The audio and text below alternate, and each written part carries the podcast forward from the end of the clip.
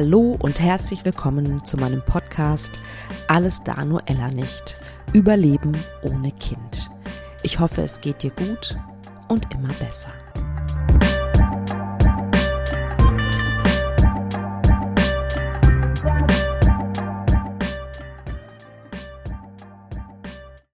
Ein großes herzliches Willkommen. Schön, dass du heute wieder dabei bist bei meinem Podcast. Ähm, die heutige Folge ist eine Interviewfolge. Ich hatte das Privileg, jemanden sehr Tolles wieder zu interviewen. Ähm, das ist im Übrigen, ich weiß nicht, ob ich das schon mal erwähnt habe, aber das ist etwas, was ich unglaublich liebe an meinem Podcast, dass ich ja, so viele inspirierende, spannende Menschen mit ganz unterschiedlichen Backgrounds und unterschiedlichen ja, Aspekten zum Thema Kinderwunsch zum Beispiel ähm, interviewen darf. Das bereichert mein Leben ungemein. Ich hoffe, deins auch ein bisschen. Heute ist jedenfalls Jacqueline Knopp bei mir. Jacqueline ist äh, Coach, Autorin, Dozentin. Sie hat ein Buch geschrieben, das heißt, ich kann viel und das ist gut so. Und da geht es um Hochsensibilität, um hochsensible Multitalente. Ein ganz, ganz spannendes Thema, wie ich finde. Ich selber war, ähm, Jacqueline hat auch einen Podcast, war auch schon mal bei ihr im Podcast vor einiger Zeit. Ähm, ich hatte mir nie so wahnsinnig viel Gedanken gemacht ähm, zum Thema Hochsensibilität. Ich hatte das schon mal gehört, ähm, habe dann mal so einen Test gemacht und ähm, es kam ist doch nicht so überraschend für mich heraus, dass ich auch zur Hochsensibilität neige. Vielleicht nicht in ihrer krassen Ausprägung, sage ich jetzt mal, aber ich merke doch schon sehr ähm, an der einen oder anderen Stelle meines Lebens, dass ich schon hochsensibel, glaube ich, bin. Ja, der Link zum Kinderwunsch, da gibt es natürlich mehrere. Hochsensible äh, Menschen haben natürlich auch einen Kinderwunsch und können auch von unerfülltem Kinderwunsch äh, betroffen sein. Ähm, und es gibt noch ganz viele andere Aspekte, die ich gefunden habe im Buch, über die ich jetzt gleich mit Jacqueline sprechen werde, die auch ganz gut passen in das Thema. Hm, es klappt nicht so richtig gut mit dem Schwangerwerden. Ich wünsche euch ganz, ganz viel Spaß mit diesem Interview. Ja, ein ganz großes, herzliches Willkommen, liebe Jacqueline, hier in meinem Podcast. Schön, dass du da bist. Ja, danke für die Einladung. Ich freue mich sehr, dass ich hier sein darf heute. Sehr gerne. Du hast ein Buch geschrieben. Herzlichen Glückwunsch nochmal dazu. Ähm, ich finde das ja immer sehr bewundernswert und es steht irgendwo auch bei mir noch auf meiner To-Do-Liste sozusagen oder auf meiner Bucketlist. Ähm, dein Buch heißt Ich kann viel und das ist gut so mit Ausrufungszeichen. Erkenne deine Stärken und entfalte dein volles Potenzial als hochsensibles Multitalent. Wow, also sehr, sehr spannendes Thema auf jeden Fall.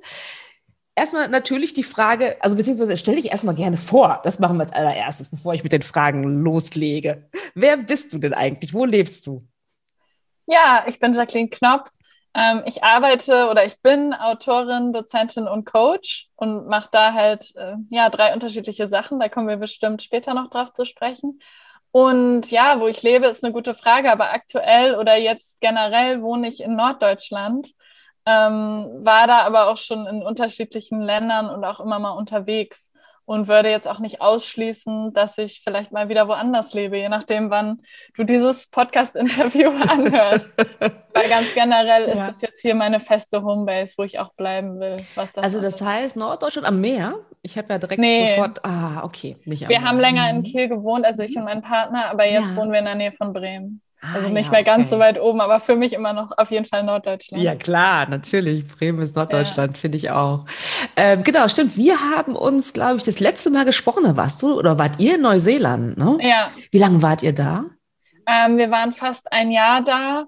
Ähm, dann war es aber ein bisschen kürzer am Ende, weil dann halt Corona angefangen hat okay. und wir da dann ja. auch in einem Lockdown waren und dann haben wir uns entschieden, wir wollten ja eh zurückkommen, aber ja das war dann halt alles ein bisschen anders. Okay, ja, also Neuseeland steht auch auf ganz, ganz, ganz weit oben auf meiner Bucketlist, ja. Äh, was Reisen angeht. Muss ich mir gleich nochmal ein paar Tipps holen, fällt mir gerade auf. Aber das machen wir später. Ja. Also, du, du hochsensibles Multitalent. Magst du erzählen, vielleicht erstmal für die Leute, die es noch nicht gehört haben, was ist denn eigentlich Hochsensibilität? Was ist, wie ist man, wenn man hochsensibel ist? Ja, Ja, danke für die Frage. Ähm, ich habe mir hier nochmal die vier Indikatoren von Elaine Aron, die dazu viel geforscht und auch publiziert hat, auch quasi das Standardwerk, würde ich es jetzt mal nennen, publiziert hat, rausgesucht. Und zwar sind das einmal Verarbeitungstiefe, Übererregbarkeit, emotionale Intensität und Sinnessensibilität. Und ich würde jetzt noch mal kurz auf jeden Faktor einmal eingehen. Ja. Ähm, also Verarbeitungstiefe kann man sich, glaube ich, schon sowas drunter vorstellen, dass man eben sehr tiefgehend und auch lange mit ähm, Erlebnissen oder Erfahrungen ähm, ja, sich beschäftigt und da auch sehr, sehr viel drüber nachdenkt ähm, und alles auch so ja, analysiert oder verarbeitet einfach ähm, ja, eine längere Zeit. Als ja. Beispiel zum Beispiel, ähm, ich bin mal relativ schnell in unterschiedliche Länder gereist und habe da sehr viele Erfahrungen gemacht und habe gemerkt, dass ich noch Jahre danach eigentlich dabei war, das zu verarbeiten. Das ja. finde ich vielleicht ein ganz gutes Beispiel. Total spannend. Dann hm. ähm, diese Übererregbarkeit, ähm, das bezieht sich eben auf das Nervensystem, dass man auch weil man auf äh, den unterschiedlichen Sinnen, also hören, riechen, sehen, fühlen, schmecken und so weiter, auch haptisch fühlen, ähm, so viel wahrnimmt und auch in Anführungsstrichen mehr als nicht hochsensible Menschen, also die, die Schwelle ist so ein bisschen geringer, ab wo man Sachen wahrnimmt, ähm, mhm. ähm, dass man da auch schneller übererregt sein kann. Und das eben schwieriger ist, oft bei Hochsensiblen diesen Energiehaushalt zu halten und in Balance zu bleiben. Dass man das oft auch erst hinterher merkt, dass es eigentlich gerade ein bisschen zu viel war. Und man dann, ähm, ja, so ein bisschen erledigt sich fühlt oder eben man merkt, dass alles, was ich mir aufgeladen habe, am Ende bin ich total kaputt. Ja. Ähm, ja. Mm. Und dann eben noch Sinnessensibilität habe ich ja jetzt schon angesprochen, quasi. Das ist, dass die einzelnen Sinne sehr, sehr ausgeprägt sind. Das ja. ist auch ähm, je nach hochsensibler Person nochmal unterschiedlich. Das können also zum Beispiel äh, jemand aus meinem Umfeld ist sehr sensibel, was das Riechen anbelangt ah. und dann sehr sensibel auf Gerüche und äh, zum Beispiel so Parfüm oder, ja. oder andere Sachen, die in der Luft sind. Aber es kann auch einfach sein, dass man sehr sensibel ist ja, was so Gefühle und Fühlen angeht, genau. Mhm. Und da dann eben auch sehr empathisch oder schnell sehr gut mitbekommt, wie es anderen Menschen geht und äh, vielleicht in den Raum kommt und schon direkt irgendwie ja. spürt oder merkt, was da ja. gerade los ist, welche zwei Personen sich vielleicht nicht verstehen oder ja. wie das alles so ist. Ja.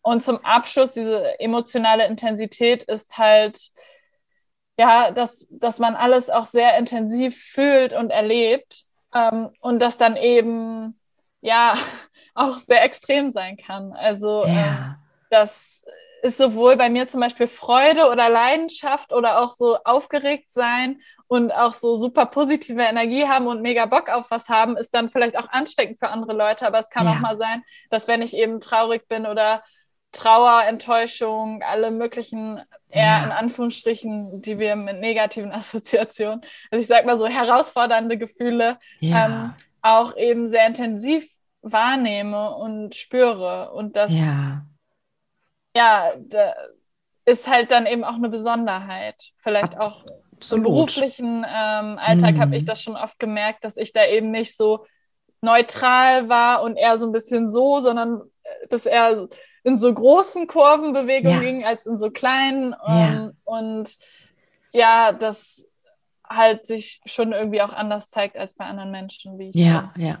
würde ich sagen. Und ähm, das auch direkt, ne, wenn ich da direkt äh, sozusagen den Link oder die Brücke schlagen darf, äh, auch zum Kinderwunsch. Ne, wenn ich Klar. mir vorstelle, jemand ist hochsensibel und geht durch so eine Kinderwunschzeit, also sprich durch eine Zeit, wo man gerne schwanger werden möchte und es klappt nicht oder ähm, man hat Fehlgeburten, man geht in die Kinderwunschklinik. Und ich glaube, das ist ja für für alle Menschen oder für die meisten Menschen emotional ähm, extrem anstrengend, ja. Und ich, ja. aber stell mir das jetzt für eine, für jemanden, der hochsensibel ist, ist es ja eigentlich fast nicht auszuhalten, oder?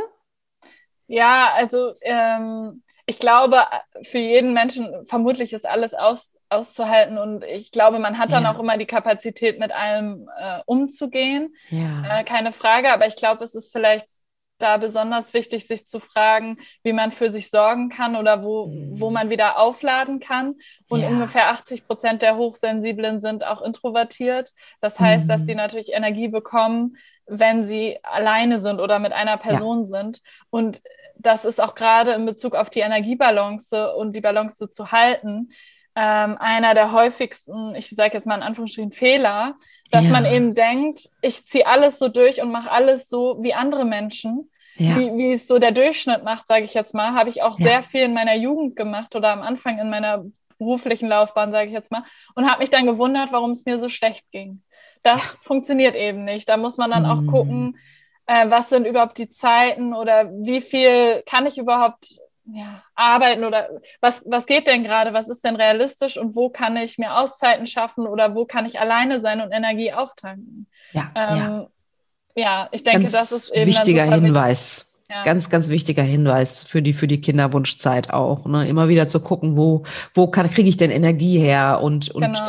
äh, auch, ähm, wo kann ich vielleicht, wenn man zum Beispiel im Kinderwunschzentrum ist, ne, man neigt dazu, dann immer sofort die nächste, nächste IVF zu machen und so weiter, aber vielleicht auch mhm. zu sagen, so zu gucken, in sich zu spüren und zu sagen, okay, nee, vielleicht mache ich mal drei Monate Pause um, ja. um wieder sozusagen meine Energie, meine Batterien wieder aufzuladen. Ähm, es gibt hochsensibel, es gibt Tests, ne? Da hast du bestimmt ja. äh, eine Seite, die du empfehlen kannst, die ich auch in die Shownotes ähm, stellen kann, bestimmt, ne? Ja, kann ich. Ich, ich schicke dir die gerne. Ähm, ganz generell ist eine gute Empfehlung, dass man einfach dazu liest und mehr dazu liest ja. und schaut, ob man sich darin wiederfinden kann. Ja. Aber es gibt auch einen ganz guten Test, ähm, den hatte ich letztens in meinem Interview zu Gast von Dr. Guido Gebauer, der hat den Ach, okay ähm, der hat den entworfen, den finde ich ganz gut, den kann ich dir gerne schicken, dann kannst du ihn gerne verlinken, ja. weil es ist eben immer so die Frage, es gibt ja sehr viele unterschiedliche Tests, ob, ob alle ja. gut sind oder nicht und trotzdem, trotzdem, egal welchen Test man macht, würde ich auch immer empfehlen, sich einfach nochmal genauer mit dem Thema auseinanderzusetzen und dann ja. zu, zu lesen oder Podcast, was auch immer, Hörbuch, was, was dir gefällt als Informationsquelle um zu ja. gucken, ob das Konzept mit dir resoniert, ob du dich darin wiederfindest. Ähm, ja. ja. Ja, also dann direkt der Hinweis, du hast nämlich auch einen Podcast. Sag mal ja. ganz kurz, wie heißt der? Den, den, verlinke ich natürlich auch, logischerweise. Ja, der heißt Hochsensibel und Stark. Und da ist natürlich auch schon ein Interview mit dir zu finden von ja, vor einiger stimmt. Zeit. Ja. Ähm, und ja, ganz vielen anderen Menschen, die da auch ähm, also der ist nicht nur auf Hochsensibilität beschränkt, sondern auch auf eben Vielseitigkeit, also Multitalente, Menschen mit mehreren Interessen oder vielen Interessen und äh, da habe ich ja viele unterschiedliche Interviews gemacht und auch Folgen zu unterschiedlichen Themen. Also ja, der ist ganz, ganz der toll, ist, der Podcast, den kann ich ja, auch nur danke. empfehlen. Der ist schön. Also breit aufgestellt, ja. so, so, wie bei dir eigentlich auch. Ja, ja. Und wann hast du denn für dich festgestellt, ähm, dass du hochsensibel bist? Also ich meine, wahrscheinlich in der Rückschau, nachdem du festgestellt hast, dass es so ist, hast du festgestellt, dass du es immer schon ja. warst, logischerweise, aber es war ja irgendwann bist du ja dem auf die Schliche gekommen, nehme ich mal stark an. Wie, wann war das? Mm, da muss ich mal überlegen, aber es war ungefähr um die Zeit rum vor oder während meiner Coaching-Ausbildung, ah, ja. weil ich mich da nochmal genauer ähm, damit beschäftigt habe. Ähm, und das war jetzt vor einigen Jahren. Ich, äh, da muss ich mal mhm. überlegen, auf jeden Fall, ich glaube vor zwei, drei Jahren. Ja, ähm, ja. Ganz ja. grob, ich, ich kann gerade nicht, ich kann gerade nicht so schnell äh, auf gut. die Jahreszeit kommen. Oder, ja, ja. ja. Und ähm, du hast gerade schon erwähnt, Multitalent ist, mhm. vielleicht magst du dazu noch mal was sagen, weil dein Buch sich ja sozusagen um Hochsensibilität, aber auch Multitalent. Das heißt also, das muss, also erstmal kannst du gleich was zu Multitalent sagen. Und das heißt aber auch, dass es nicht unbedingt immer in dieser Kombination sein muss. Ja, genau. Also es gibt ja schon einige Bücher zur Hochsensibilität, wie zum Beispiel von Elaine Aron. Und es gibt auch ein bekanntes Buch von Barbara Scher zum Thema ähm, Scanner, Scannerin-Persönlichkeit nennt sie das. Aber ich wollte halt gerne darüber schreiben, wie das ist, wenn, wenn ein beides betrifft und äh, was da auch nochmal so die Besonderheiten sind für Menschen, die sich eben mit beiden Konzepten identifizieren können. Ja. Und Multitalente sind äh, Menschen, die sich eben nicht auf die eine Sache festlegen können oder wollen, und zwar nicht, ähm, weil sie es nicht könnten, sondern weil, wenn ich mich jetzt auf eine Sache beschränken würde und nur noch eine Sache machen würde, dann würde sich das halt für mich so anfühlen, als ob ich alle anderen Sachen loslassen und nicht mehr machen darf. Und das finde ich halt ja. total ähm, ja, schwierig. Außerdem haben die mhm. oft, ähm, sind sehr schnell bei einem neuen Thema Feuer und Flamme, sehr leidenschaftlich, fangen schnell mit einem Thema ein, steigen da auch total tief ein, aber haben auch oft das Ding, dass sie dann nicht ewig dabei bleiben, dass sie nach einer Zeit mhm. dann wieder ein neues Thema anfangen oder sich vielleicht für ein Hobby schon alle Sachen gekauft haben, aber dann auf einmal keine Lust mehr haben, das weiterzumachen und zum nächsten Thema gehen. Ja. Und ja, ähm, ja das zeichnet sich natürlich beruflich dann auch oft so aus, dass man unterschiedliche Sachen macht und da vielleicht ja. auch mal kreuz und quer wechselt oder ja. eher ein Generalist, eine Generalistin ist, weil man ja. viele Sachen gut kann, ähm, mm. aber halt ja nicht immer so bei einer Sache dabei bleiben kann oder möchte. Ja, und da finde ich es auch, äh, ja, und da finde ich es auch äh, sehr wichtig, finde ich, weil man natürlich, ähm, weil solche Menschen ähm, oftmals von außen gespiegelt kriegen, so von wegen, du bist du kannst nicht eine Sache durchziehen und das ja. mal machen und warum bleibst du jetzt nicht dabei und so weiter. Also, ne, es ist ja so, dass die Gesellschaft eigentlich immer so eher sagt, so, nee, nee, nee, nee, nee, du musst eine Sache machen dann musst du dabei bleiben, dann musst du das genau. durchziehen. Ne? Und ähm, das ist, glaube ich, auch nochmal wichtig, dass man das so mitgibt, so, nee, es gibt Menschen, bei denen ist das halt anders und das ist okay. Ne? Genau, voll, das ist halt auch voll meine Message und ja. ähm, so Hochsensible müssen sich manchmal anhören, so stell dich nicht so an, sei nicht ja. so empfindlich, ne? Und wenn man halt Multitalent ist, hat man bestimmt schon mal gehört, was soll das denn? Du machst jetzt die eine Sache, warum willst ja. du jetzt auch noch das machen? Ja. Und ja. Äh, so oder so, Hans Dampf in allen Gassen, Stimmt. entscheide ich mal für eine Sache ja. oder auch so, mir wurde auch mal gesagt, du bist so ein Wendehals, ne? Nicht Fisch, nicht Fleisch. So, äh, es ist halt so. Wow. Ähm, ja, aber es gibt auch es gibt auch, das liegt natürlich an den Personen selbst, ob die dafür offen sind und was die für Glaubenssätze haben. Es gibt auch dahingehend wieder Menschen, die das total toll finden und sagen, ach, ich bewundere das so, dass du so viele unterschiedliche Sachen machen kannst. Das ist ja auch eine Projektion auf eine andere Art und Weise, eine Absolut. Überhöhung, wenn dich ja. jemand bewundert, ja. möchte die Person das auch gerne machen oder auch so viel machen. Ja, können. ja. Aber da ist halt trotzdem immer die Frage, wie bringt man das alles zusammen und wie kann man das gut nach außen kommunizieren ähm, ja. und auch mit sich selbst, also für sich selbst irgendwie okay damit sein und das ja. akzeptieren ähm, genau. und einen guten Weg damit finden, eben dann vielleicht auch manchmal Projekte aufzuhören und neue anzufangen. Mm, ja. Auf eine gute Art und Weise. Ja, genau das habe ich nämlich auch gerade gedacht, so dass, dass, dass man halt vorsichtig sein muss, sich ähm, nicht so verzetteln. Ne? Also das ist so, dass es einem nicht mehr gut tut, sozusagen. Ne? Ja. Ja. Das kann ich, kann ich mir gut vorstellen. Ähm, also ich stelle mir jetzt vor, ich bin ein hochsensibles Multitalent und habe ja. drei Kinder. Ja. Das ist so das Erste, was ich so dachte, so okay, da hat man mehrere Kinder. Einerseits äh, ist man wahrscheinlich vielleicht eher introvertiert, braucht einen Rückzug und so weiter, was natürlich schwierig ist, wenn man so mehrere Kinder hat. Ja. Ähm, gleichzeitig, keine Ahnung, wenn man lärmempfindlich ist, hm, auch stelle ich mir auch schwierig vor.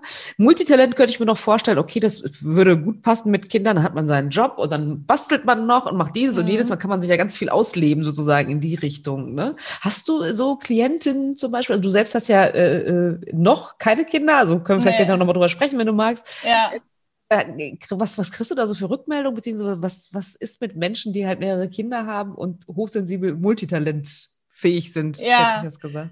Äh, ich habe da gerade auch an ein paar ähm, Kolleginnen gedacht oder Menschen, die ich schon mal im Podcast-Interview hatte, die alle drei oder vier Kinder haben. Und ähm, eine Freundin von mir zum Beispiel, die ist hochsensibles Multitalent und hat drei Kinder. Und ich muss sagen, es ist einfach, ähm, ja, natürlich eine Herausforderung. Ja. Und natürlich ähm, äh, glaube ich, dass diese Menschen sehr darauf achten, wie sie eben auch ihre Energie kriegen, ob es mal ja. ist, abends Ruhe oder vielleicht Mittagsschlaf machen oder so. Ah, okay. ähm, aber ganz generell ist das, glaube ich, auch, erfordert sehr viel Organisation und was, glaube ich, was man unbedingt, unbedingt, unbedingt braucht, ist Hilfe. Ja. Dass man auf jeden Fall Hilfe annehmen kann, sich Hilfe ja. holt. Auch für alle anderen Menschen, die äh, hochsensibel sind und Kinder haben, wenn möglich zu gucken, gibt es jemanden vielleicht aus der Familie oder jemanden, den ich bezahlen kann oder andere Möglichkeiten mit Eltern sich zusammenzutun in ja. einer Gruppe oder so jetzt mhm. mal unabhängig von Corona, sich äh, Sachen zu überlegen, wie man auch mal ähm, ja, sich ein bisschen Freiraum schaffen kann oder sich Unterstützung holen kann. Weil ja. so oder so, egal ob hochsensibles Multitalent oder nicht, habe ich sehr viel Respekt davor, wenn Menschen Vollzeit oder sehr viel generell arbeiten und dazu auch noch Care-Arbeit machen. Das ist ja Erwerbsarbeit und Care-Arbeit und ja. Äh, dann muss man halt einfach gucken, wie, äh, wie man das aufteilen kann mit den unterschiedlichen ja. Erwachsenen in der Konstellation und den Kindern. Und, absolut, ja, absolut. ja. ja, auf jeden Fall. Und es ist natürlich auch wichtig, dass man Partner oder Partnerin hat, äh, ne, wo man dann das auch ähm, auf zwei Schultern, ähm, mindestens auf zwei Schultern sozusagen verteilen kann, sozusagen. Ja, ne? ja, ja, auf jeden Fall. Ähm, ja, spannend. Also das stelle ich mir schon auch. Also äh, ich habe auch mal so einen Test gemacht. Ich bin auch, äh, äh, ich glaube schon auch, dass ich hochsensibel bin. Äh, das ja. merke ich auch immer mal wieder. Also bei mir ist es zum Beispiel äh, der Geräuschpegel tatsächlich. Mhm. ähm, also mein Traum waren jetzt auch nie drei oder vier Kinder, muss ich gestehen. Mhm. Ähm, also, also ganz in, in, in, intuitiv auch deswegen, weil ich auch immer Rückzugsräume, Rückzugsraum brauche. Und ich weiß noch, ja. Als wir es noch versucht haben, mein Mann und ich, ähm, dass wir das schon auch also ich habe das auch äh, verbalisiert, ne? ich habe auch kommuniziert und man weiß das ja, dass ich immer mal wieder Zeit für mich brauche, um meine Batterien aufzuladen und äh, wir sind jetzt 16 Jahre zusammen, das hat er so für sich akzeptiert und ja. am Anfang war es ein bisschen irritierend, glaube ich, weil er dachte so, äh, werde ich jetzt abgelehnt von ihr? Ne? Das hat ein bisschen gedauert, bis er verstanden hat, ich brauche diesen Rückzug einfach nur für mich. Ja. Ne? Und ähm, wir hatten dann auch vereinbart tatsächlich, ne, wenn wir doch ein Kind äh, gehabt hätten, dass ich auch ab und an diesen Rückzugsraum auch nutzen darf, sozusagen. Ne? Also wir hatten ja. eine klare Absprache gewissermaßen. Und ich glaube, dass es äh, tatsächlich auch wichtig ist, ne? dass, dass man das respektiert, weil sonst, ja, wenn die Batterie leer läuft, ist es für keinen in der Familie gut letztendlich. Ne? Ja, total. Sag mal, ähm, ja, also ich habe vorher gefragt, ob ich diese Frage stellen darf. Normalerweise stelle ich die natürlich nicht, aber mich würde natürlich äh, interessieren, wie das mit dir und der Kinderfrage ist. Hast du dich damit ja. schon auseinandergesetzt? Ja, genau. Ja, ja, auf jeden Fall. Ähm, wir haben, glaube ich, auch in meiner Folge damals oder im Nachgespräch darüber geredet, dass wir es immer nicht okay finden, wenn Leute die Frage stellen. Deswegen ja. natürlich ja. haben wir es vorher abgesprochen. Also aktuell äh, mit meinem Partner, den ich jetzt gerade habe, sind wir eher der Meinung, dass wir wahrscheinlich keine Kinder haben möchten. Ja. Aus super vielen äh, Gründen. Aber ein Grund, worüber wir uns auch immer wieder austauschen, ist tatsächlich, dass er auch hochsensibel ist und ich auch. Ah, und wir aktuell, okay. also einer der Gründe unter anderem, ähm, dass wir das nicht so ganz realistisch finden, weil wir aktuell schon merken, dass wir mit unserer Kapazität für uns selbst zu sorgen, für unsere Beziehung zu sorgen, für ja. uns um alle anderen Sachen zu kümmern, äh, Erwerbsarbeit, Haushalt, Freunde, Familie, alle Sachen, die wir haben, ähm, dass wir aktuell nicht so sehen, dass uns das gut tun würde. Ja. Ähm, wobei äh, ich aber auch sagen muss, dass ich vor einigen Jahren einen Partner hatte, wo das von ihm einfach ein Wunsch war oder er sich das sehr gut vorstellen konnte und ich damals auch mir das sehr gut mit ihm vorstellen konnte. Und für ja. mich ganz persönlich, dass gar nicht so viel so eine Sache ist, die unabhängig von einem Partner für mich stattfindet, so von, ich sehe mich auf jeden Fall mit Kindern, komme was ja. wolle. Ich würde ja. mich sonst auch alleine von einem Partner trennen und alleine Kinder kriegen. So ist das bei mir absolut nicht, mhm. sondern mein Le Lebenskonzept besteht auch immer gerade in Austausch entsteht das mit den Personen, die eben gerade in meinem Leben sind und mit denen ich ja.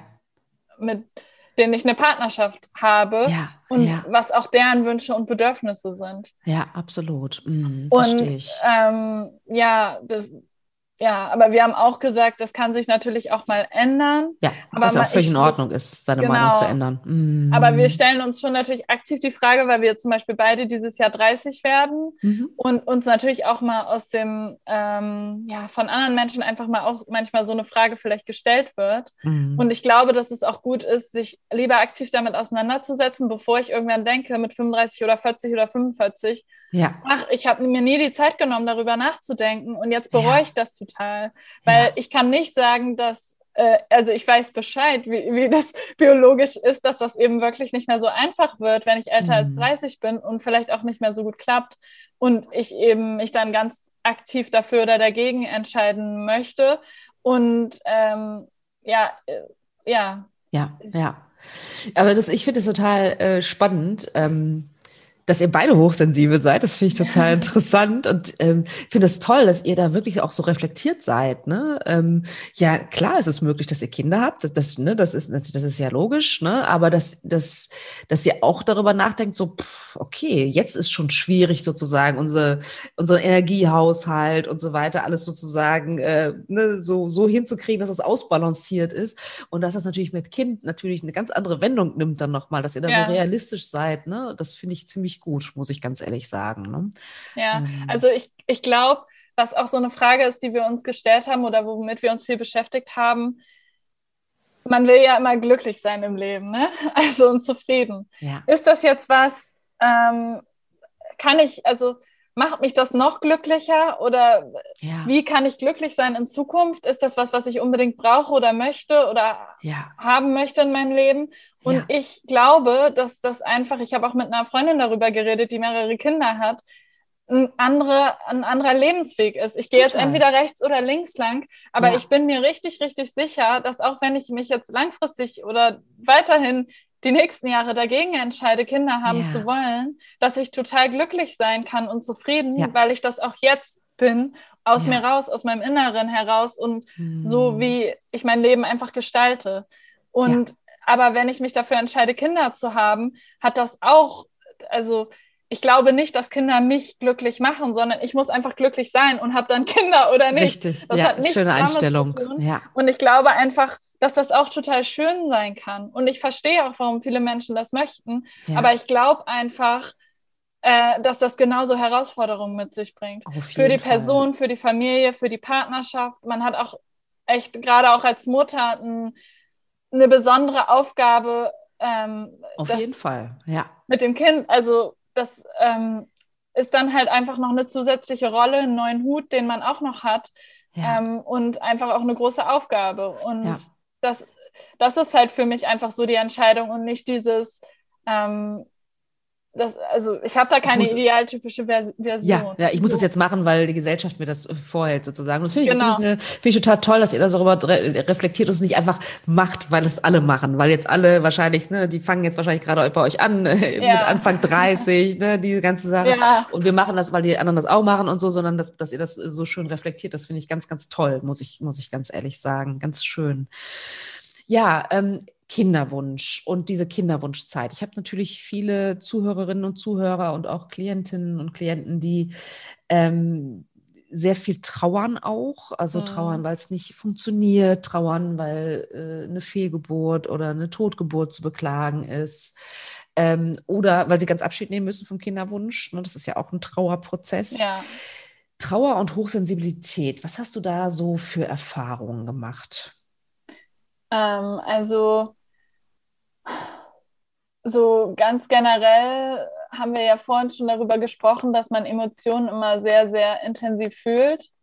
Und ich muss sagen, das ist ja nicht nur beim Kinderwunsch so, sondern bei vielen Sachen, wo man dann auch mal um Sachen trauert. Auch wenn man einen Wohnort wechselt oder selbst einen Job nicht mehr hat, weil, weil sich das anders ergibt, dass man, dass ich da manchmal gemerkt habe, dass ich da doch sehr unterschiedliche Arten von Gefühlen und auch sehr starke Gefühle hatte, ähm, dass ich das sehr intensiv gespürt habe und äh, dass ich da inzwischen immer so darüber nachdenke, dass eigentlich ein Teil von mir sich so und so fühlt, ein anderer Teil von mir fühlt sich vielleicht ganz gegensätzlich. Also ähm, das finde ich besonders schwierig, wenn man trauert, weil ich dann ja. immer das Gefühl hatte, vielleicht darf ich mich gerade gar nicht so fühlen. Man kann ja trotzdem die darunter liegende Trauer haben und trotzdem gerade einen schönen Tag oder gerade ein schönes Ereignis haben. Absolut. Und dann hat man halt unterschiedliche Gefühle, die man quasi zur gleichen Zeit fühlt.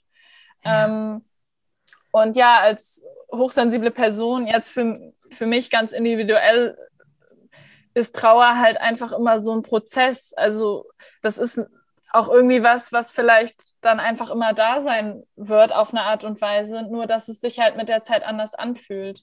Ich ja. habe letztens, ähm, habe ich, weil ich auch als Dozentin arbeite, so eine Fortbildung gemacht zu Trauma ähm, in Richtung von geflüchteten Kindern und Jugendlichen, wie das ja. da ist. Und da gab es ein Beispiel, wie das mit Trauer ist, weil da wird ja auch sehr viel, also viele Menschen haben ja Trauer einfach in ihrem Leben. Ähm, da hat jemand das so beschrieben, dass das wie so ein Stein ist, der halt total spitze äh, Kanten hat. Und wenn man den am Anfang auf der Hand hat, tut das halt sehr, sehr weh ähm, und ist auch sehr akut. Aber ja. es ist halt so, wie wenn der Stein quasi im Meer ist, dass der mit der Zeit immer so das Wasser drum spült und dass das halt irgendwie ein bisschen ja, sanfter wird oder sich anders anfühlt, aber immer noch da ist. Und ich fand dieses Bild total passend um ja, für mich selber auch zu verstehen, wie fühlt sich das denn am Anfang an, weil am Anfang kann man ja dann nicht an so andere Sachen viel denken, sondern das bestimmt auch total ähm, die Gefühlswelt und auch das, das Leben. Aber ja. mit der Zeit, es ist halt immer noch da und vielleicht hast du irgendwann halt einen kleineren Kieselstein. Aber ja. es, ist, es ist halt dann einfach ein Teil von dir so. Absolut. Ich weiß nicht, ob das auch mit dir resoniert, dieses Total. Bild, aber ich fand das total sehr, sehr schönes super, Bild. Ja, finde ich, ähm, habe ich auch noch gar nicht erklären, wie Trauer für mich gehört. Ist. Ja, absolut, äh, passt, passt total gut. Und dass der Stein ist halt trotzdem da, ne? Also genau. das, das ist halt so, ne? Kann ich von meiner, von, von, kann ich definitiv bestätigen. Der ist halt da, aber man akzeptiert ihn auch als Teil seines Lebens, ne? Ja.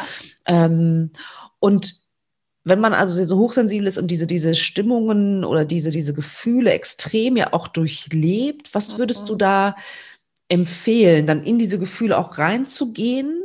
Oder, oder, oder was würdest du sagen aus deiner, aus deiner Sicht? Also, ich glaube, jeder ist unterschiedlich und weiß dann vielleicht gut, was ihr oder ihm, also was dir, wenn du gerade zuhörst, ja. dann am besten hilfst, hilft. Aber für mich ganz persönlich ist das immer so, wie man auch oft liest oder so, dass Gefühle gut, dass ich die gut verarbeiten kann, wenn die in Anführungsstrichen durch mich durchfließen, wenn ich die fühle.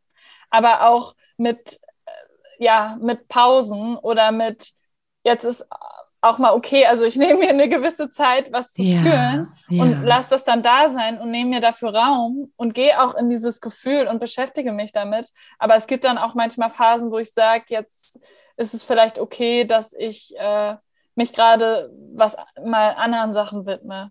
Falls du weißt, was ich meine. Ja, also, ja, ja.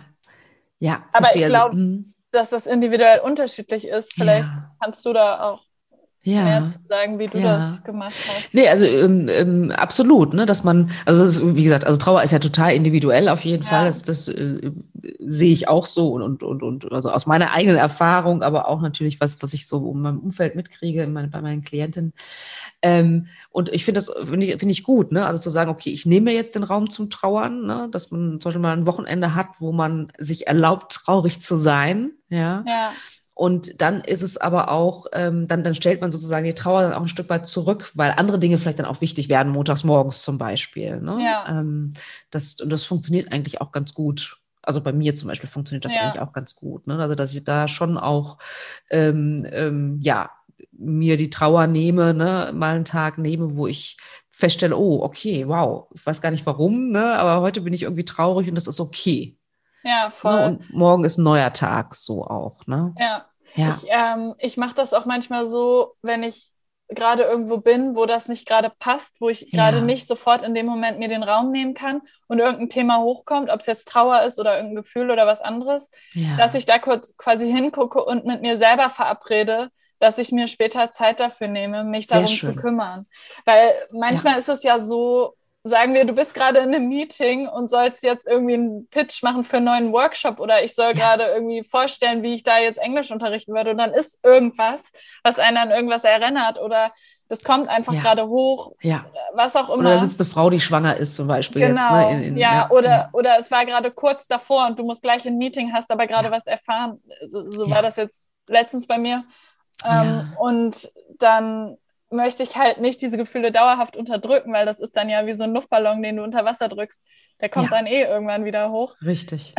Ja, absolut. aber, aber ganz generell, ähm, ja, ist es dann schon gut, mit mir das zu vereinbaren, mir Zeit dafür zu nehmen. Und äh, das Versprechen halte ich mir gegenüber dann natürlich auch, weil sonst ist das für mich in dem Moment schwierig, mich dann wieder davon loszueisen und mich nicht ja. dann darum zu kümmern. ja. Weißt, ja, absolut. Ja, ja, total. Ähm, kann ich total, äh, das resoniert auch total in mir. Das, das kenne ich, kenne ich auch ja. sehr, sehr gut. Und, und das Entscheidende ist halt wirklich, Äh, das dann aber nicht zu sagen, ah, nee, da kümmere ich mich später drüber, später, später, später. Nein, irgendwann sollte man sich das angucken. Ne? Das ist wirklich wichtig, ähm, genau. weil sonst kommen wir in die Verdrängung und das bringt ja, ja. bringt ja nie was. Ähm, genau. Sag mal, in deinem Buch, ähm, also das ist äh, total schön, da sind ganz viele ähm, ja. Aspekte, die auch äh, im, im Kinderwunsch, in der Kinderwunschzeit wahnsinnig wichtig sind. Also ich habe da ganz viele Parallelen gefunden ja. auch. Ne? Ähm, also zum Beispiel das Thema Grenzen setzen. Mhm. Ne, das ist ja für Hochsensible auch etwas, was lebensnotwendig ist im Sinne von, äh, dass man keine Energie verliert, oder? Ja, total. Mhm. Ähm, also ich, es gibt wenig hochsensible Menschen, die von Anfang an sagen können, glaube ich, dass sie super gut Grenzen setzen können, mm. weil es einfach manchmal die Herausforderung ist, dass man so doll auch Gefühle von anderen Menschen fühlt und von sich ja. selbst und dann manchmal ja. nicht weiß, was ist von mir, was ist von anderen Menschen. Ja. Aber ähm, ganz generell ist das, glaube ich, ganz gut so zu beschreiben.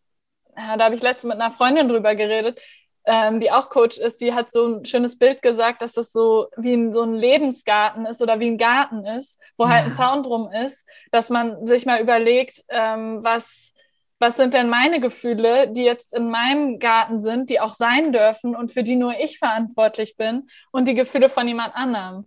Und Ach, ähm, die ja. sind in seinem oder ihrem Garten. Und ich muss eben aufpassen, dass ich nicht da auch hingehe und irgendwas da machen will und wegmachen will, weil ich yeah. nicht aushalte, dass ich über meine Empathie mitbekomme, wie es der anderen yeah. Person geht. Yeah. Aber gleichzeitig auch dafür sorge und Grenzen setze und zu anderen Leuten sage, okay, das ist jetzt aber hier meins, also da brauchst du jetzt auch nicht reingehen.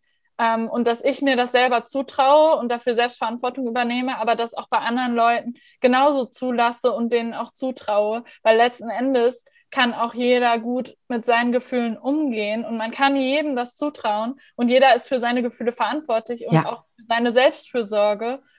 Ähm, und ja. ich glaube, das ist super wichtig, dass man ja da Total. aber eben auch, auch merkt oder äh, immer mal mit sich eincheckt oder irgendwann mal aufschreibt, was sind denn meine Grenzen in den unterschiedlichen Bereichen meines Lebens, mm, mm. Ähm, zum Beispiel emotional, körperlich äh, und alle, alle Grenzen, die wir halt eben haben.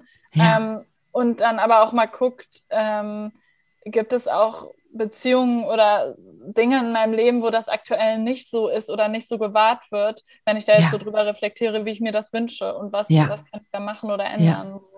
Also erstmal super, vielen Dank für dieses äh, wundervolle Bild, äh, das ich sofort im Kopf hatte, wo ich sofort dachte, so, oh ja, das passt gut. Ne? Manchmal muss man sein eigenes Gartentürchen dann aber auch zumachen. So, ja, genau. ne? Finde ich total wichtig. Und äh, da fällt mir eine Sache ein, äh, die ich irgendwann mit einer Klientin hatte, die halt auch, ich weiß nicht, ob sie hochsensibel war, aber auf jeden Fall hat sie sehr stark gespürt, dass ihre Schwiegermutter so unglaublich traurig ist. Ja. Darüber, dass sie halt kein Enkelkind äh, bekommt.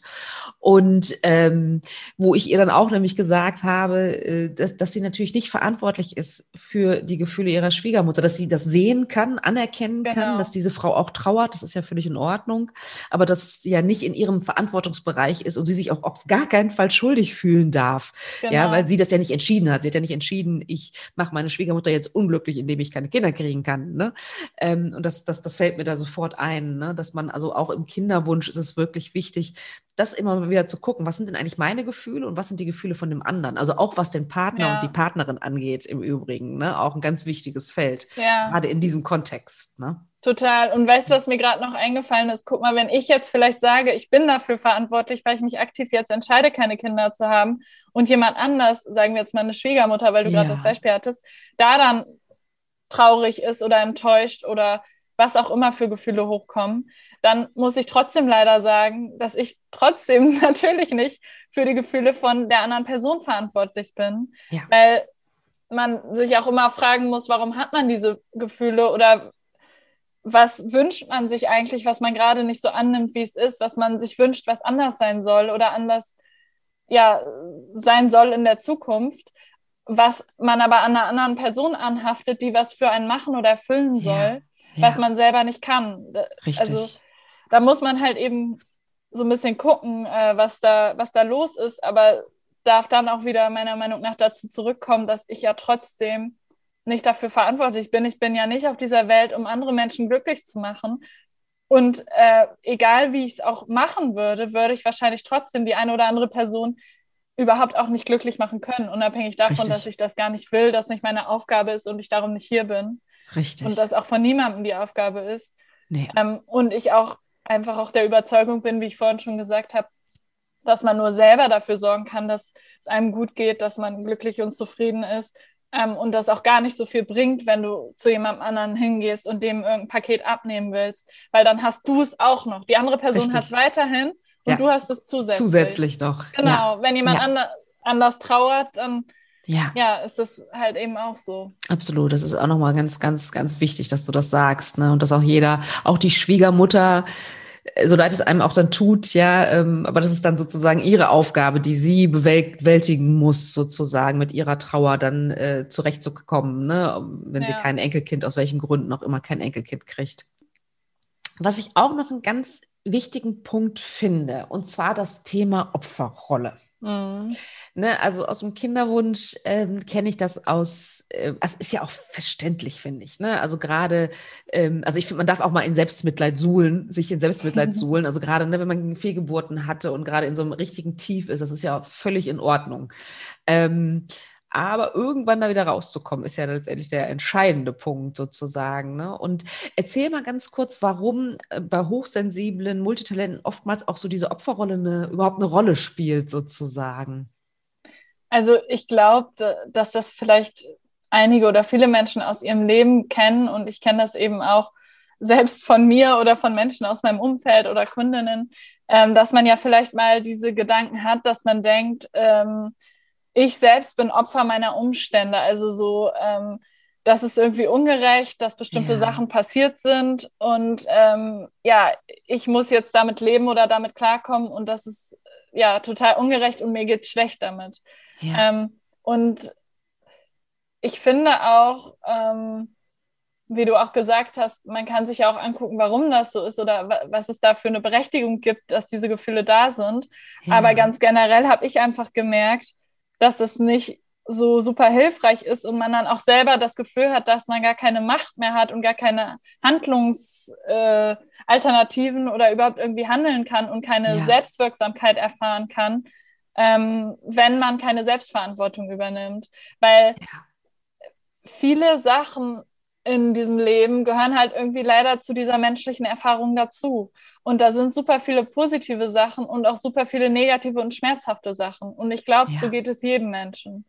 Und ich glaube, dass es aber trotzdem da auch manchmal dann ganz gut tut, zu sehen, was man trotzdem für sich machen kann oder wie man damit umgehen kann, um sich nicht als mir wird Unrecht angetan zu ja. sehen, sondern zu sehen, ich kann auch aktiv handeln und andere Sachen machen obwohl ein Teil von mir sich auch so und so fühlt und es vielleicht schwierig und hart und anstrengend und ja. traurig ist. Ähm, ja. Ja. Also ja, das sind, das sind halt so meine, meine Gedanken dazu, weil ich eigentlich auch noch niemanden kennengelernt habe, wenn man die Menschen ähm, tiefergehend kennenlernt, die, denen nicht auch echt ungerechte, schwierige und sehr traurige Sachen widerfahren sind, leider. Also das wünscht man ja niemandem, aber irgendwie hat jeder glaube ich, so sein Päckchen zu mhm. tragen. Absolut, absolut. Auch wenn ich mir vorstellen kann, ähm, jetzt nochmal auf die Hochsensibilität ähm, zurückzukommen, dass es äh, durchaus sehr, sehr anstrengend kann, in dieser Gesellschaft zu leben, ähm, ja. zufrieden zu leben zu leben, ja. okay, aber auch zufrieden zu, zu leben. Ne? Stelle ich mir schon sehr anstrengend vor. Ähm, also gerade wenn man, glaube ich, sehr viel Energien, also spürt, was andere Menschen für eine Energie haben und wenn man sich mit Menschen umgibt, die einem Energie entziehen zum Beispiel ja. und so. Ne? Also es ist ja schon ein ständiges Schauen, okay, was tut mir jetzt nicht gut und was kann ja. ich machen, damit es mir besser geht. Ne? Also es ist schon auf ähm, jeden Fall, aber da finde ich eben auch, zum Beispiel, wenn wir jetzt über das Thema Arbeitsumfeld sprechen oder so, dass man sich vielleicht dann nicht so sieht als, ja, ich bin so ein Opfer, mir klauen alle die Leute die Energie, sondern sich überlegt, was kann ich denn machen? Wodurch passiert das denn? Sind das dann bestimmte Gespräche? Was kann ich denn ja. machen? Kann ich da sagen, ich möchte nicht mit dir über dieses Thema reden? Kann ich dann aus dem Raum gehen? Kann ich das Arbeitsumfeld wechseln? Oder jetzt nur als Beispiel ja. ähm, um halt zu gucken, wie kann ich ähm, denn mein Leben anders kreieren, trotz dieser Welt, in der wir leben, wo es vielleicht Herausforderungen gibt oder auch manche Sachen vom,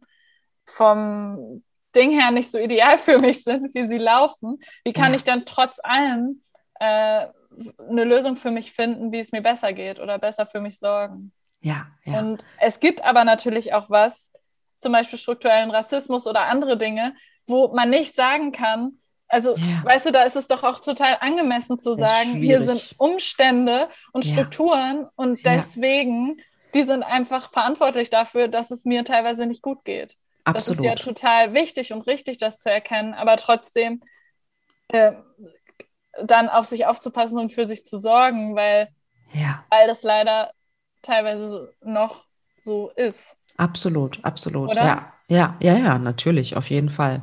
Ich habe letztens äh, eine Studie gelesen, dass ähm, Menschen, die äh, oft von strukturellem Rassismus auch betroffen sind, zum Beispiel eine höhere Wahrscheinlichkeit haben, Depressionen zu haben. Ne? Ja. Ist das, ne, es ist ja auch irgendwie, finde ich, leider sehr logisch. Ne?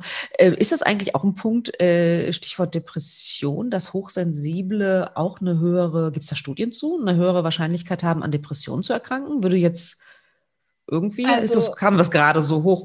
Ja, also ähm, also Elaine Aaron schreibt da in ihrem ähm, Buch auch dazu, dass es sehr damit an, ähm, abhängt bei Hochsensiblen, was sie für eine Kindheit haben, ob die halt ah. halt eben sicher oder unsicher gebunden nennt man das, glaube ich. Also was sie für ein Bezugsverhältnis zu ihrem, ihrer primären, ihren primären Bezugspersonen beim Aufwachsen haben, dass das da sehr viel beeinflusst. Ja, Und es gibt ganz generell auch oft Tests oder eben auch Bücher, die eher so aus Sichtweise von ähm, was sind Herausforderungen oder was sind Probleme, negative Sachen an der Hochsensibilität geschrieben werden, weil man da auch oft Übereinstimmungen sehen kann.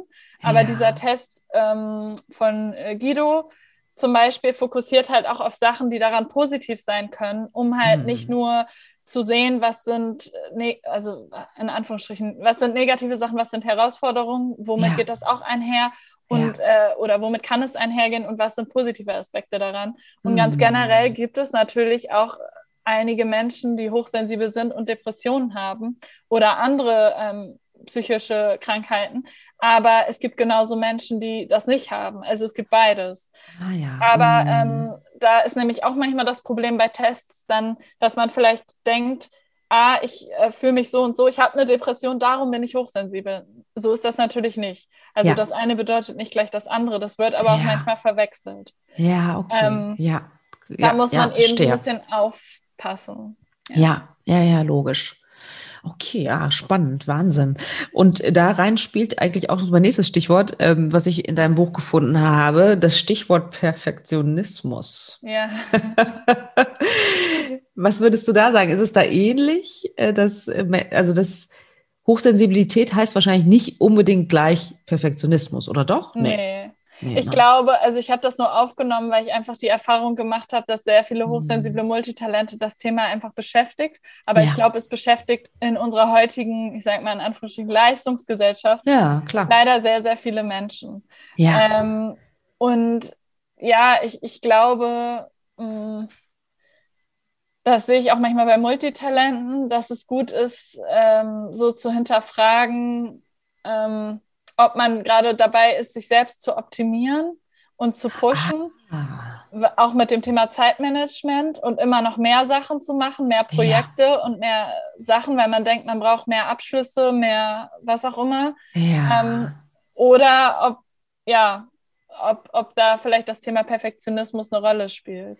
Ach, ähm, interessant, ja. Ich habe einfach das Gefühl, dass das das ist jetzt total subjektiv, ich habe dazu keine Studie gemacht, dass das aber viele ähm, gerade Multitalente auch beschäftigen kann.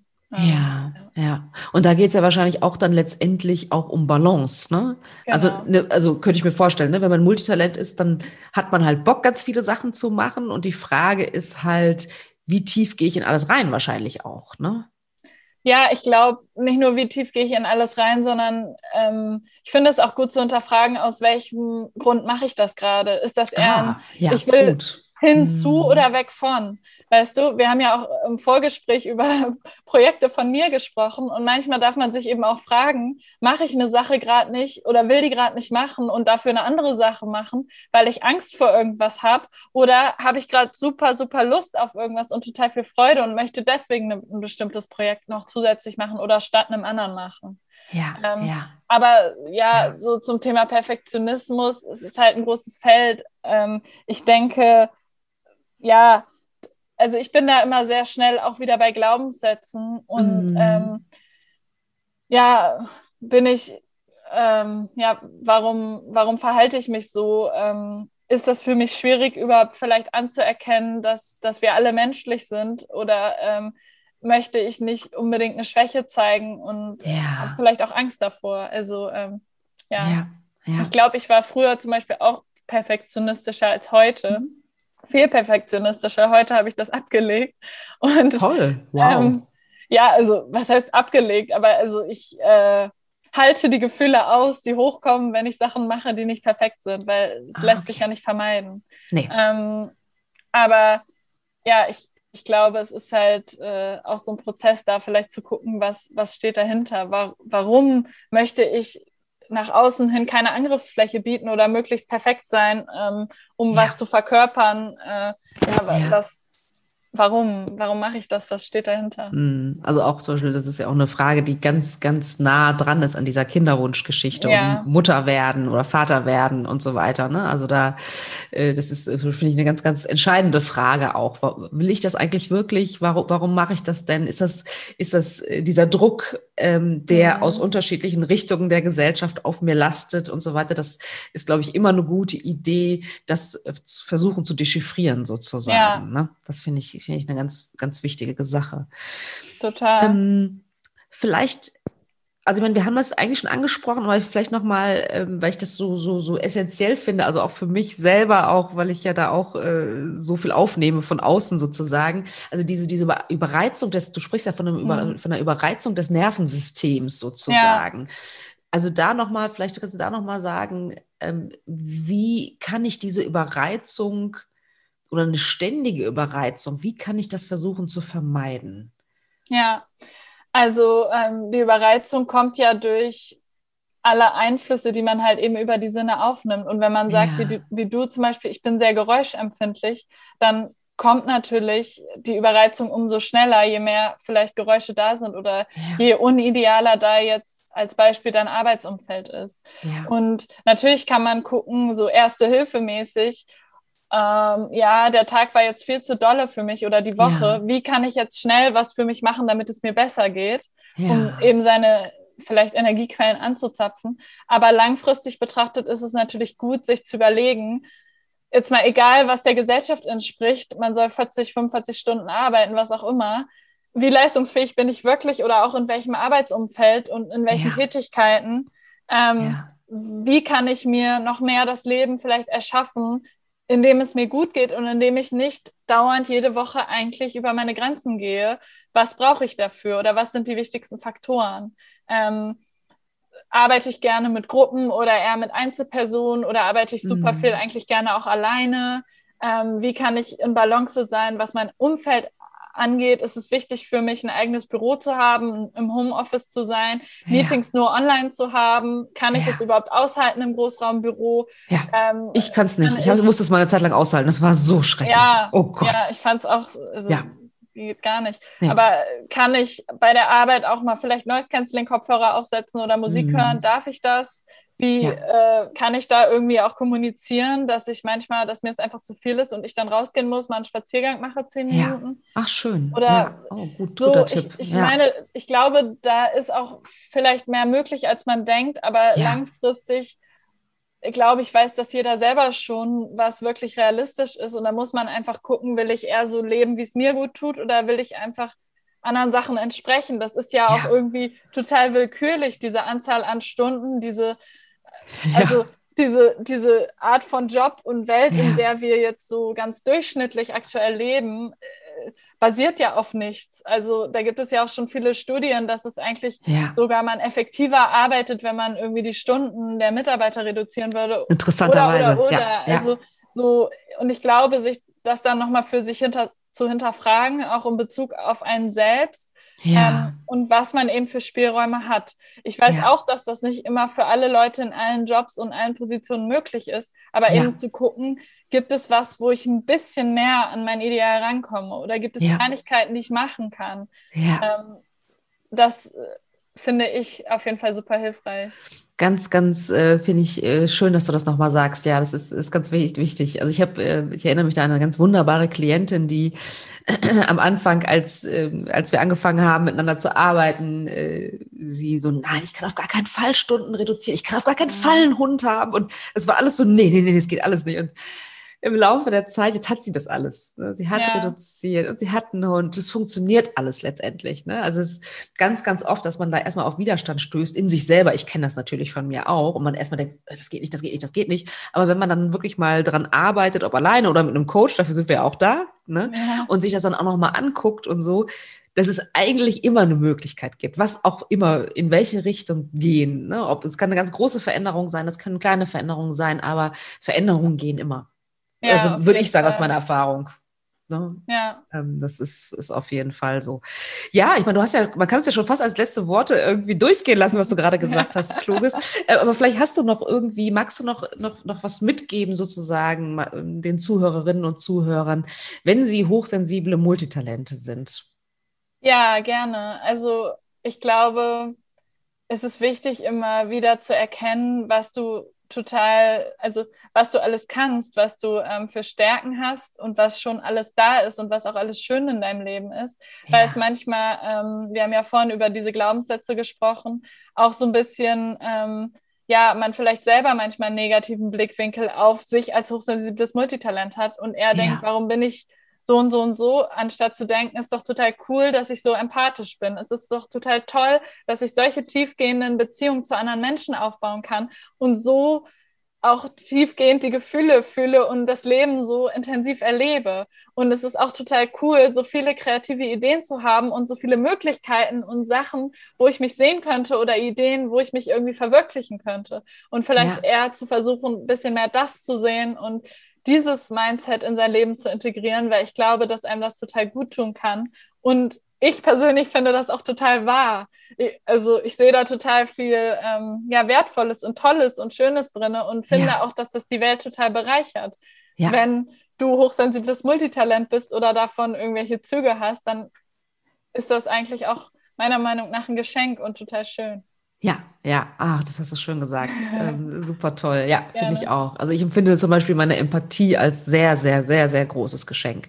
Also nicht, Ja. dass es nicht auch anstrengend sein kann an der einen oder anderen Stelle, logischerweise, aber ich äh, sehe es erstmal überwiegend als Geschenk an. Ne? Ähm, Ja. Vielen Dank dafür, dass du da auch Gerne. nochmal bestärkst. Ja, erzähl doch mal sehr gerne, ähm, wo ähm, die Zuhörerinnen und Zuhörer dich finden. Du hast, glaube ich, auch einen Kurs, du hast einen Pod, den Podcast haben wir auch schon erwähnt. Ich stelle natürlich ganz viel auch in die Show Notes, aber vielleicht magst du auch noch mal erzählen. Ja, danke, danke für die Möglichkeit. Ähm, ja, am besten findet man mich auf meiner Homepage jacquelineknopp.de. Die verlinkst du am besten, weil äh, manchmal kommen E-Mails nicht an, wenn Leute einen Buchstaben vergessen. Ah, ähm, bei meinem Vornamen. Namen. Ja, genau, okay, weil der mit stimmt. C und Q ist. Ja. Ähm, und sonst bin ich natürlich äh, auf Instagram, auf Facebook und mein Podcast Hochsensibel und Stark, den gibt es eben überall, wo man Podcasts hören kann.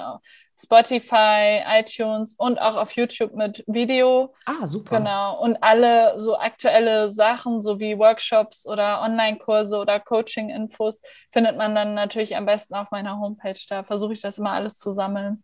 Ja. Sehr, sehr schön. Sag mal, was, was, Ja. vielleicht magst du ganz kurz trotzdem noch ein Wort äh, zu deinem ähm, Online-Kurs sagen. Um was geht es da? Ja, ähm, genau. Es geht da um das Thema Multitalent. Ich habe den genannt mehr Selbstvertrauen als Multitalent. Ähm, da, der hieß, ich habe den umgenannt. Erst ging es so um das Thema beruflich, aber ich habe gemerkt, dass Ja. das also das Resultat eigentlich war, dass es in allen Bereichen mehr ja. äh, Selbstvertrauen gab, was natürlich sich auch auf den beruflichen Bereich auswirkt. Und da ja. geht es vor allem darum, sich selbst noch mehr anzunehmen, wie man ist, aber eben auch zu gucken, wie kann ich das denn auch realistisch zusammenbringen äh, ja. äh, mit meinen ganzen Interessen? Wie kann ich das machen? Was für Möglichkeiten gibt es? Und auch mit dem Thema Zeitmanagement und Selbstliebe so im Wechsel zu gucken, wie kann ich effektiv sein und ja nicht den Fokus verlieren ähm, und alles unter einen Hut bringen, aber gleichzeitig auch mich nicht zu doll pushen, sondern selbst mich noch um mich zu kümmern. Also so solche Sachen gucken wir uns halt in dem Kurs an. Und äh, die Runde jetzt fängt am 31. Mai an, genau.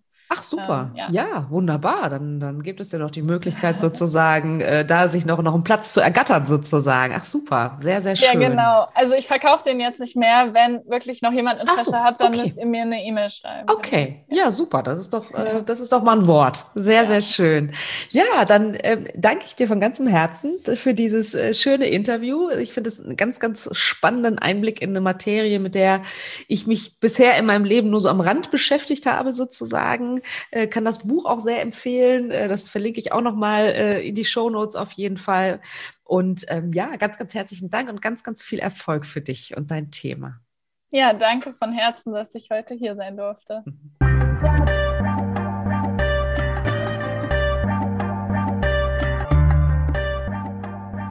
Wie immer interessiert es mich sehr, was ihr denkt.